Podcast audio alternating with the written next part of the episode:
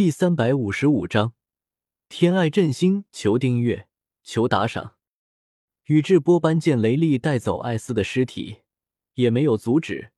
刚才在雷利没有注意的时候，宇智波斑已经将艾斯的宝箱收了起来。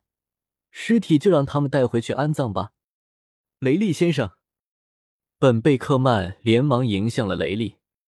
嗯，雷利点了点，道：“我们先离开这里。”具体的事情，离开以后再说。好，虽然香克斯被杀，出乎了他们的预料，但是想要报仇的话，以他们现在的实力，很明显还办不到，只能暂时先行撤退了。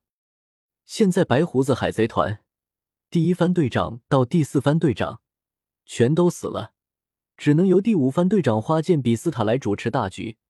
花剑比斯塔从雷利手中。接过艾斯的尸体，朝着剩下的海贼们招呼了一声，开始全员撤退了。接下来就由本地陪你们玩玩吧。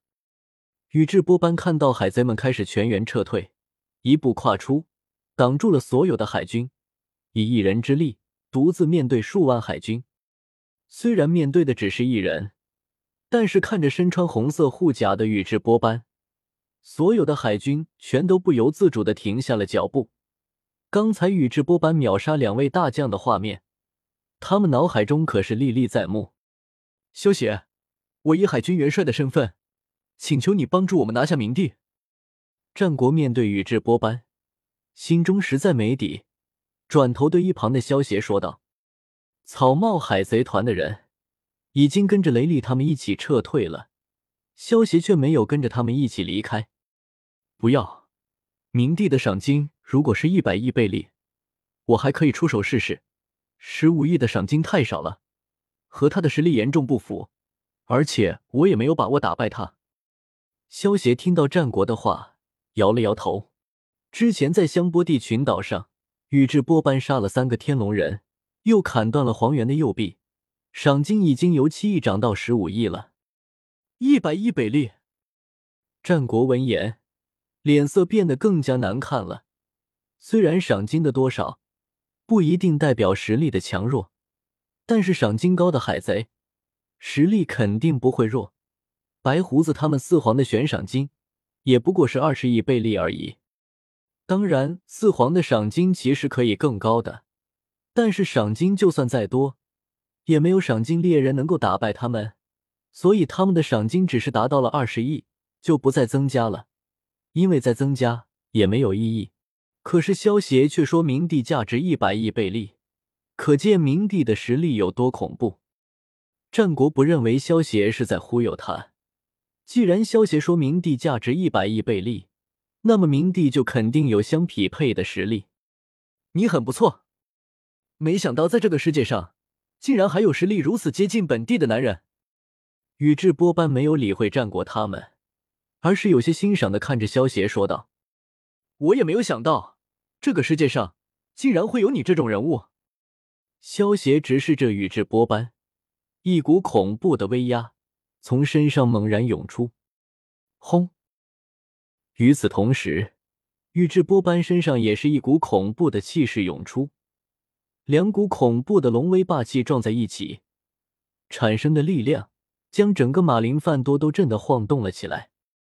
虽然这两股龙威霸气不是刻意针对海军的，可是在这恐怖的威压之下，数万名的海军双眼瞬间失去焦点，两眼一翻，直接晕了过去。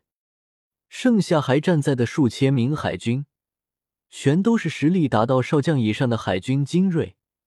不过，就算是少将，在这两股恐怖的威压下，也觉得呼吸困难。